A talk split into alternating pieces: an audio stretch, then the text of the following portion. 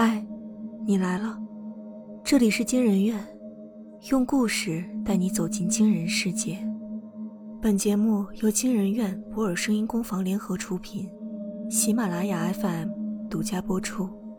我是惊人院研究员子期，我是惊人院研究员天宫。今天要讲的故事是：被校园霸凌的少女死于两杯牛奶。上，作者郭念。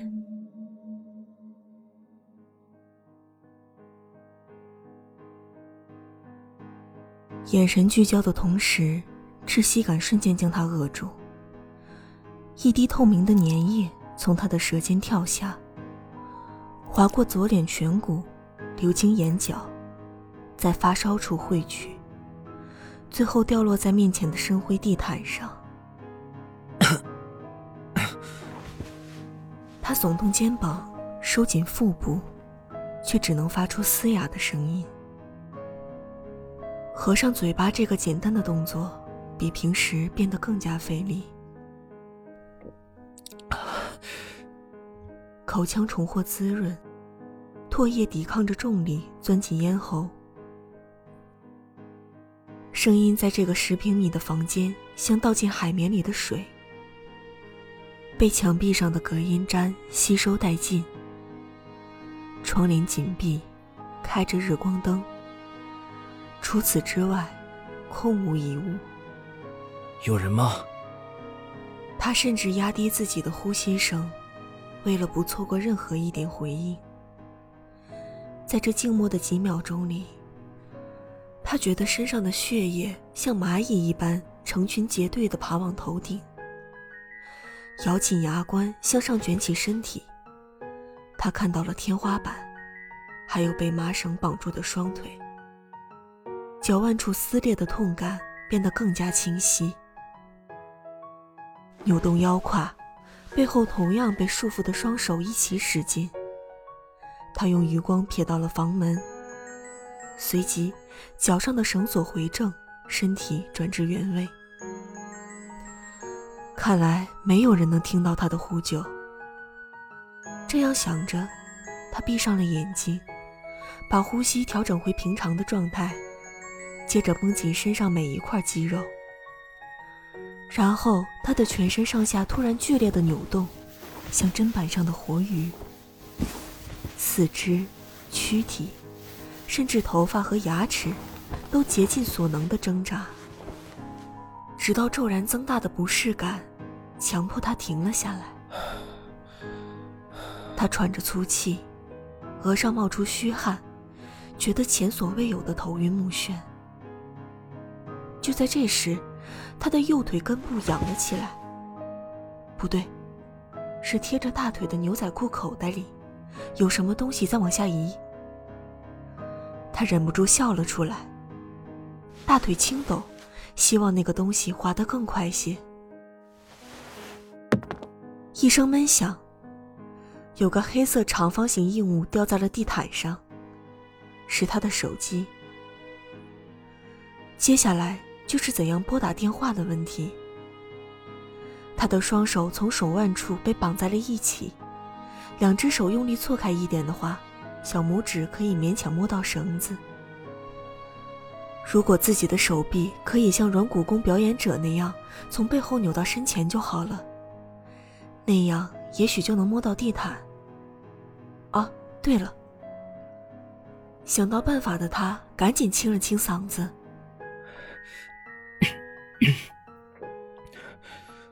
嘿，Siri。他屏息以待，能感觉到汗珠正在脸颊上匍匐向前。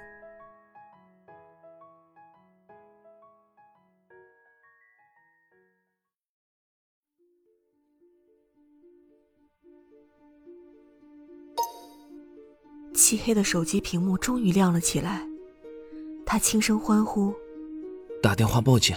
呃，等一下。很抱歉，我没有听懂，为您找到以下结果。缓了一会儿，他重新发问：“Hey Siri，今天是几号？”手机助手的机械女声报出了具体日期，可这还不够。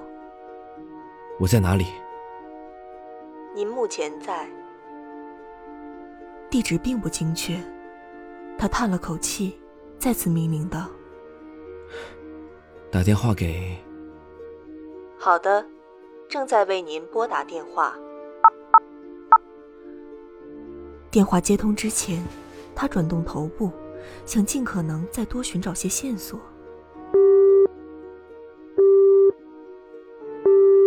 他甩了甩脑袋，做了几次深呼吸。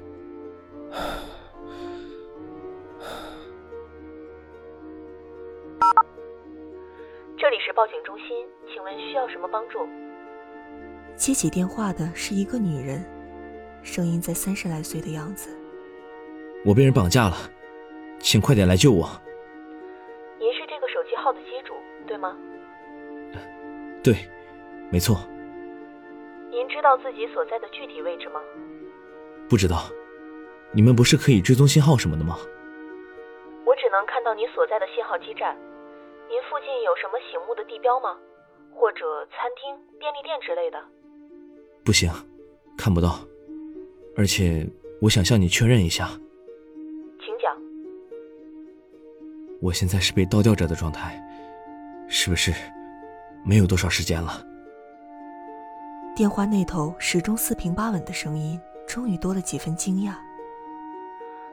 倒吊着？对，大概有十分钟了吧。再过一两个小时，我的身体可能就承受不住血液上下逆流的负担，最终因为脑积血而死吧。他苦笑了一下。在那之前，麻烦你们快点找到我。这番话似乎让女人感到些许意外，电话里的语气变得没那么公事公办。你好冷静啊。他无声的摇摇头。我只是过了不冷静的阶段，不得不这样而已。有个小问题，在你醒过来的这十分钟里，为什么没有立刻报警？在那之前，我打了个私人电话，给我的未婚妻。因为我没办法用手操作手机，所以只能依靠语音助手。这样既不能接电话，也不能主动挂断电话。如果我直接报警，就只能一直接下去。有什么话，也没法跟他说了。原来如此。万一我死在这里，起码想在这之前跟他道个别。现在这个时间，他应该还在医院吧？先生，请放心，我们会尽快查出你的具体方位，但需要花费一些时间。是像电影里那样，凶手用了好几个海外服务器，你们才没法锁定到我？估计察觉到他半开玩笑的口气，接线员的声音又严肃起来。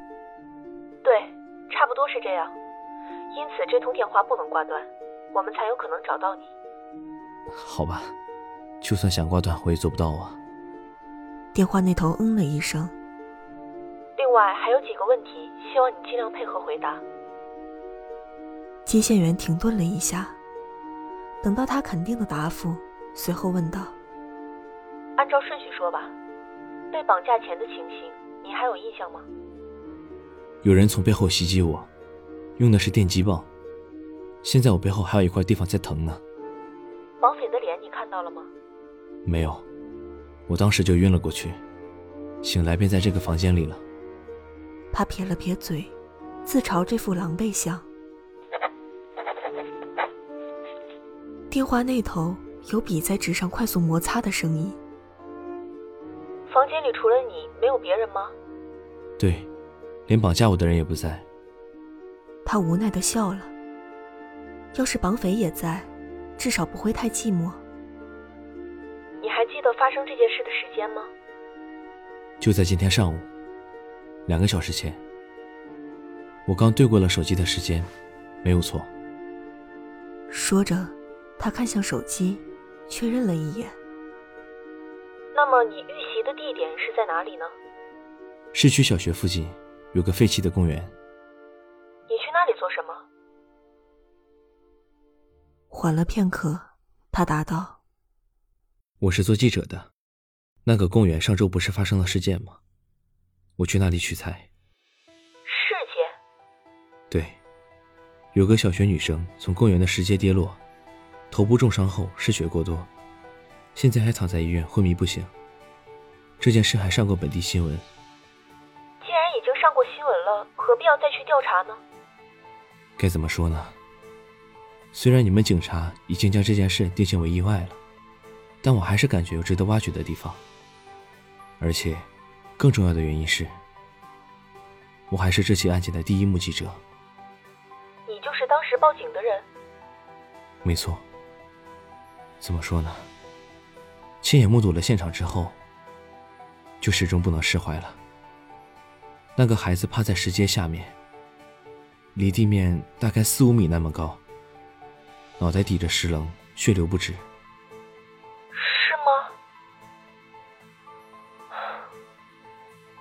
电话里传来一声轻叹。那你要查的是什么？平常跟小女孩有过交集的人吧，老师、同学、朋友。事件的热度下来之后，有些话才能说得出口。你是想了解一下他是个怎样的孩子？对。因为还是孩子，新闻上也没有透露他的姓名，我们姑且称他为 A 吧。他闭上眼，在大脑里整理了几秒钟。一句话形容，小 A 这个女孩子是那种纤细又敏感，有些内向和孤僻的性格，很多时候还有点小迷糊。这是他老师告诉你的？对，他的美术老师给我描述的是，手工课上。每个孩子都领到五个一次性纸杯，用来剪成纸花串在一起。但是小 A 交上来的作品明显小了很多。他解释的原因是，有两个纸杯被他剪坏了，没办法串起来了。女孩出意外的现场附近也发现了两个纸杯吧？是，而且两个纸杯的内壁都有奶渍。奶渍？小 A 的母亲。每天早上会在她的保温杯里装满热牛奶，这跟纸杯上的奶渍成分一致，说明保温杯里的牛奶曾经倒入过这两个纸杯。你觉得这是疑点？这还不算完，每个纸杯里的奶渍都各有两圈，一圈在杯口，一圈在大概一半的位置。热牛奶跟空气接触的部分会凝固，就像水位线一样，这说明两个纸杯都曾经倒入了快满的牛奶。然后又都喝去了一半。电话那头似乎在思索着什么，他赶紧补充：“还有更奇怪的一点，纸杯的容量大约是二百毫升，女孩的保温杯容量是五百毫升。矛盾的地方在于，保温杯里最后还剩一百五十毫升的牛奶，不知为什么多了五十毫升。确实不对劲，小 A 自己就没喝过一口牛奶吗？”不过这不影响我的结论。这件事不全是意外，也有人为。先生，告诉你个好消息，我们找到你的具体方位了，很快就会有人去救你。接线员突然插话：“是吗？那太好了。”发自内心的喜悦从他的头发爬上双脚，视线已经有些模糊了，他分不清眼前的薄雾是眼泪。还是别的什么？我们继续刚才的话题。你是想说警察的判断是错误的？意识到接线员的语气中带有一丝不悦，他赶忙接着说：“也不全是。怎么说？我认可小 A 可能是自己摔下世界的结论。废弃的公园，女孩踩到松动的砖石，最终不慎造成意外。那么人为是指？小 A 掉下去的时候，现场不止他一个人。就是因为纸杯上的奶渍吗？两个都有奶渍的纸杯，不正说明当时还有另外两个人在场？他们分别喝了小 A 保温杯里的牛奶吗？的确有可能。还有更过分的是，小 A 书包里的所有书本全被取了出来，而且以小 A 滑落的位置，石阶上方附近为圆心。所有课本和作业本，甚至还有空了的书包，被扔到四面八方都是，最远的有七八米。他开始有些上气不接下气，这还不止，没有用过的崭新草稿本都被撕成碎片，散落在石阶上。奇怪的是，这些碎纸片，每两三张或者四五张，形状是完全一样的。而这样的纸片，只有其中一张有一道笔记。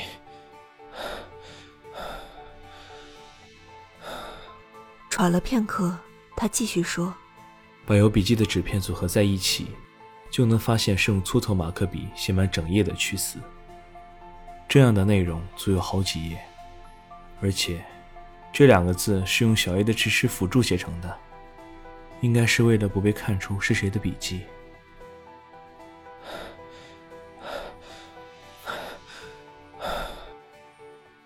通话陷入沉默，他换上轻松的口吻：“当然了，这些事情都没公布给大众，你们接线员应该也不知道吧？”“嗯，确实不是我们负责的范畴。”意料之中的答复。总之，我的看法就是在现场的那两个人，跟女孩的意外脱不了关系。而且，他们多半是女孩的同龄人，很有可能就是同学。